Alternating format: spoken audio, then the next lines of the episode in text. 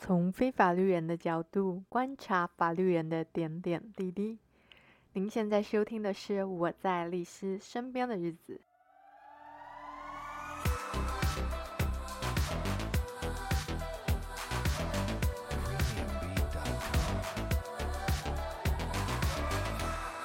Hello，大家好，我决定开一个新系列，对，就是这集你们听到的育儿大小事。毕竟，我想孕产育儿相关的内容啊，好像也不是这么少了，所以就干脆列入我们的常驻系列吧。那当然也是要感谢大家的支持啦。这个主题真的是无心插柳耶，就没想到会这么受欢迎。像我这次几乎是隔了半个月。没更新嘛，但在亲子类的排名啊，我们还是蛮前面的耶，感谢大家。但也希望我的分享是对大家有帮助的啦，嗯，起码有心灵上的疗愈功能啦。今天呢，我要来跟大家聊的这个啊，就是推车跟背巾真的超重要的。有小孩的父母就会知道，因为你出门嘛，你不可能就是凭着双手。带着小孩拍拍照，要么就是推车，要么就是背巾嘛。所以我相信不少父母应该多多少少都有花过 冤枉钱呐、啊。譬如我啦，前两天才又扛了一台新推车回家，哎，真的希望我女儿可以好好做。那话是这么说啦，我前几天呐、啊。带我女儿去打预防针的时候，还是用背带啦。其实听到这，大家应该就知道，我目前为止是 prefer 用背带的人。那也是很刚好，我有挑到合适的背带，就是背起来啊，我的腰啊、背啊都不会不舒服啦。那先声明，就是不管背带还是推车都没有最好的，就跟择偶一样，只有最适合的啦。那我也来说说为什么我比较喜欢用背带的原因。那这基本上牵扯到为什么我会 一直换推车。外在因素来讲的话，就是路况嘛，譬如说路不平，然后楼梯，还有就是你看得到搭不到的电梯等等。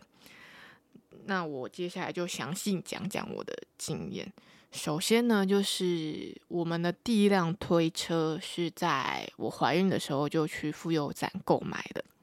那台推车是稍微比较大的战车，真的超级好推。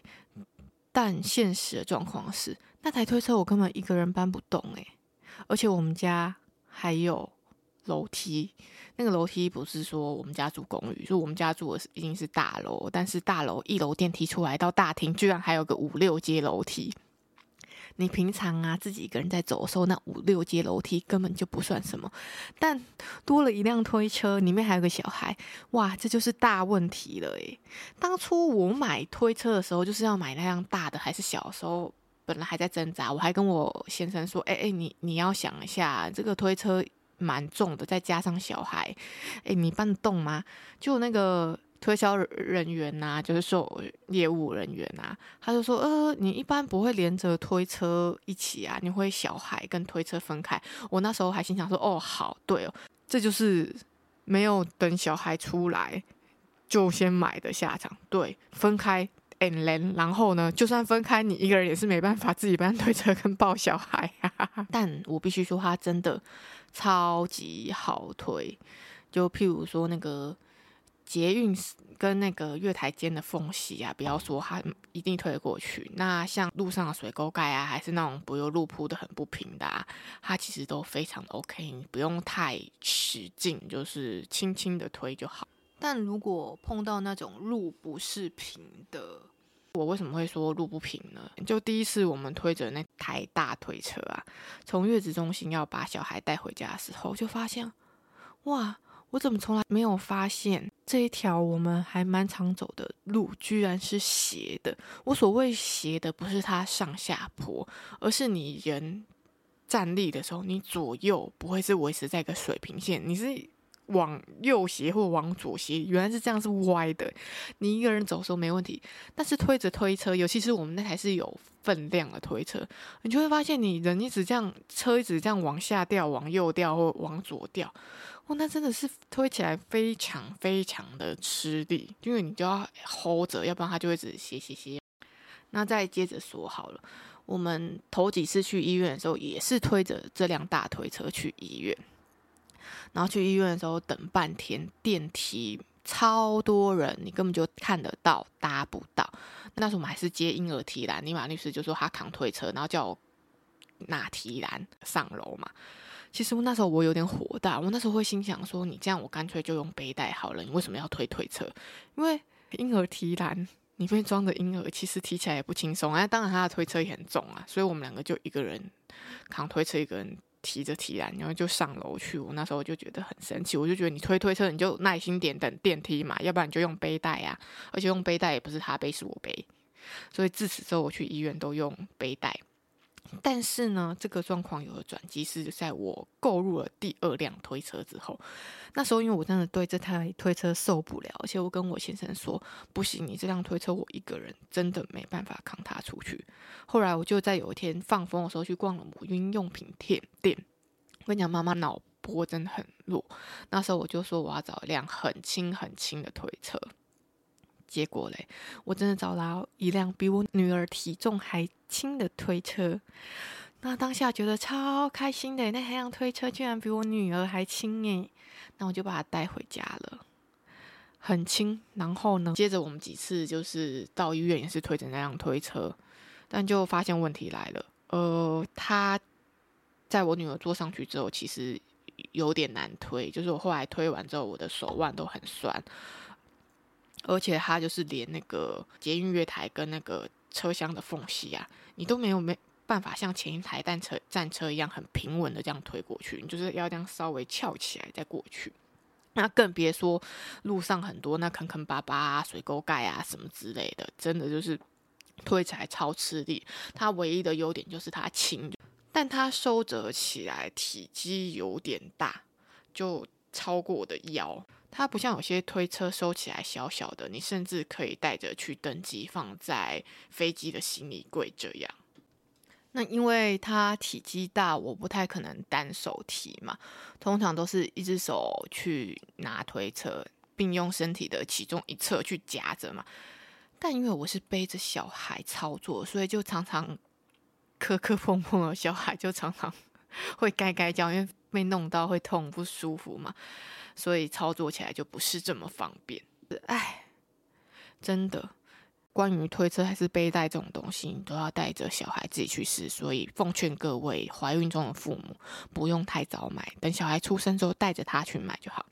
那有了这个教训之后呢，第三 辆推车我就是背着我女儿去百货公司。除了让他本人试乘之外，我推着他，也背着他，就是试着收着搬运推车这样子操作。好，我们继续回到我为什么比较喜欢用背带的最重要的因素，就是台湾抽烟的人太多了。你一个人的时候啊，如果碰到抽烟的人，不想闻到烟味，快步的超过就好。但是如果你推着婴儿推车在人行道上，你又走在抽烟的人后面，然后你是下风处，哦。你真的是欲哭无泪，你没办法超车诶。那你说要超车，你可能就是要到马路上。那先不说到马路上危险这件事，是旁边其实停了一堆机车、自行车，叭叭叭停了一堆车，你根本就没办法任意的出去，好吗？但如果这时候你是用背带背着小孩，你就可以轻易的超过抽烟的人啦，对不对？那其实关于这点，我觉得也有。一点牵扯到内在因素啊，就是安全感，就是妈妈都会为了小孩的安全着想。就其实那个烟味，其实对对小孩真的很不好。不要说对小孩不好啊，对一般人也不太好啦。那我继续举一下我前几天的例例子好了。就我前几天背着我女儿出去啊，又是去母婴用用品店的途中，碰到一个好像有点精神障碍的人啊，他就坐在路边，然后对着。路旁的一辆车底下的野猫在讲话，他就对那只猫说：“你怎么对人这么有戒心呢？”他可能跟那个猫互动很久，那猫就只看他不理他这样。然后我不知道他是看到我过去，还是刚好要讲到接下来的话题，他就说：“我妈妈从小就说我对人很没有耐心，但是我对动物就很有耐心。”然后接下来我要经过他，他就说：“对，我最讨厌小孩了。”我当下听到这个，真的都要吓死了，很怕他拿刀过来砍我们呢。赶快就背着我女儿小跑步过去。那你如果这时候推推车就。就没办法这么的灵活，我都开玩笑跟我妈说：“哎呀，起码就是用背带啊，要逃跑的时候比较快。”不过用背带真的就是太热了啦，就是我每次用背带回来都满身 汗臭味耶，就是冬天大冷天汗流来也一样，所以我就很希望我女儿可以坐推车，因为她又很怕热，常常起热疹啊。但她就一坐推车就哭，这也是我们家我比较不爱用推车的原因，就是你一推推车出去啊，不要说小孩哭，连小孩现在就是可能开始发现自己会发出声音啊，就啊啊啊的，在路上都会被人家侧目。诶，其实我觉得 这都有点就是。我讲难听点，就觉得有点欺负老弱妇孺，欺负妇孺啦。诶，怎么说呢？就是像我前几天就想说，我要先训练我女儿坐推车，就在家里附近啊，就推呀、啊。那不出所料嘛，她当然就在上面大哭啊。而且我女儿哭是哭的歇斯底里、鬼哭神嚎的那一种。路边就有个欧巴桑啊经过。他就说：“哦，女生哈，恰北北。”我其实当下觉得还好，就当做一个偶发事件，在我的限动上分享。诶，殊不知我好多朋友很生气。我后来想想，其实真的诶，就是你看这些人真的很奇怪。他如果在路上看到一个。女人呐、破口大骂，他敢在他面前呐、呛他说：“你这个恰杂某吗？不敢吗？那凭什么一个小婴儿在那边大哭，你就说他恰北北，对不对？”我就觉得，嗯，怎么这样嘞？就心里仔细想想，觉得这就是欺善怕恶啦。大家可能。很难想象，就是小孩在公众场合大哭，父母的心理压力会有多大？尤其是在台湾，就是很多人会觉得啊，你这父母是不会教小孩，不会管小孩，不会照顾小孩。但没有，你知道嫩婴啊，我们就说过嘛，他就是不会讲话，所以他有需求都是用哭的。你这时候你就是要满足他的需求，他才有办法不哭嘛。但很多人不了解，就会。投以不是很善意的目光，就让人压力很大。我为什么会说压力很大呢？举个最极端的例子，就是我们已经在很清善母婴清善的环境，就是医院的小儿科。上个月我们去打预防针的时候啊，我去拿药嘛，李马律师就在那个候诊间外继续等我啊。就那时候我女儿因为找不到我，她就大哭，她就在推车大哭。啊，那时候就有很多的哥哥姐姐来关注他，说啊，说妹妹怎么哭了啊？那你想想看，那个环境其实已经充满了婴儿哭声，然后附近也都是非常体谅你状态的父母。那林马那律师那时候也是夺命连环抠抠我，想叫我赶快回去，你就知道他压力多大了。那我女儿那时候哭，就是因为要找妈妈啦。那我一回去啊，一抱她就好了。那时候就超可爱，我就听到后面有两位小哥哥就说啊，妈妈回来了。他妈妈就跟他说，对啊，妈妈。回来了，妹妹就不哭了。我那时候就觉得好可爱啊。不过其实我承认，我那时候有点故意的，因为李马律师每次都要推推车去，可是医院整间就是很小啊，你推着推车就是很定得呀。尤其是我又碰到那种要等电梯，他又没耐心等，又要扛推车，这个我真的觉得哦受不了。再者是我个人真的很享受。背背巾的那种亲密感啊，就是你可以看着小孩，然后跟他互动，就觉得超 sweet。而且我就想说，其实再背也背不了多久，他长大也不会给我抱给我背啦。说到背带，好好挑一个背带真的很重要。就是我真的很喜欢我现在的这个背带，怎么说呢？我我有换过超多条，但是比较就是适合外出久背的，就是有前后有两条。那第一条呢，其实那时候在我女儿体重只有现在一半三公斤左右的时候，光是背在我家附近走一走就会有点腰痛，所以那条我真的不能背久。但我现在后来这条呢，我可以背着我女儿。我现在女儿是那时候体重的两倍，六公斤多，我背着她在外面五六个小时走都没有问题，就脚酸的而已啦。对，所以你们就知道挑到一条好的背带有多重要了。那第一条背带我也不是说不好啦，它在我们这种完全没接触背带的人的操作的时候啊，诶，那条背带操作很简单，我一个人就是也不怎不用怎么学就可以很轻易的上手，一个人也可以操作，所以我觉得对于那时候的我来说是 OK 的，而且那时候我也不太知道自己的需求嘛，但是我后来这条背带就是相较来说它。操作比较困难，我所谓操作比较困难，是它上手比较困难，但不代表它不好背啦。对，所以我才说，呃，大家要自己多试试啦。那如果大家有兴趣的话，可以私讯我，我告诉你们用的是哪家背带，因为这个啊，这家背带真的比较少人用啦。因为现在很多爸爸妈妈都爱用腰凳背带，但是我真的奉劝大家，就是腰凳背带对爸爸妈妈脊椎比较不好，对小孩的发展也。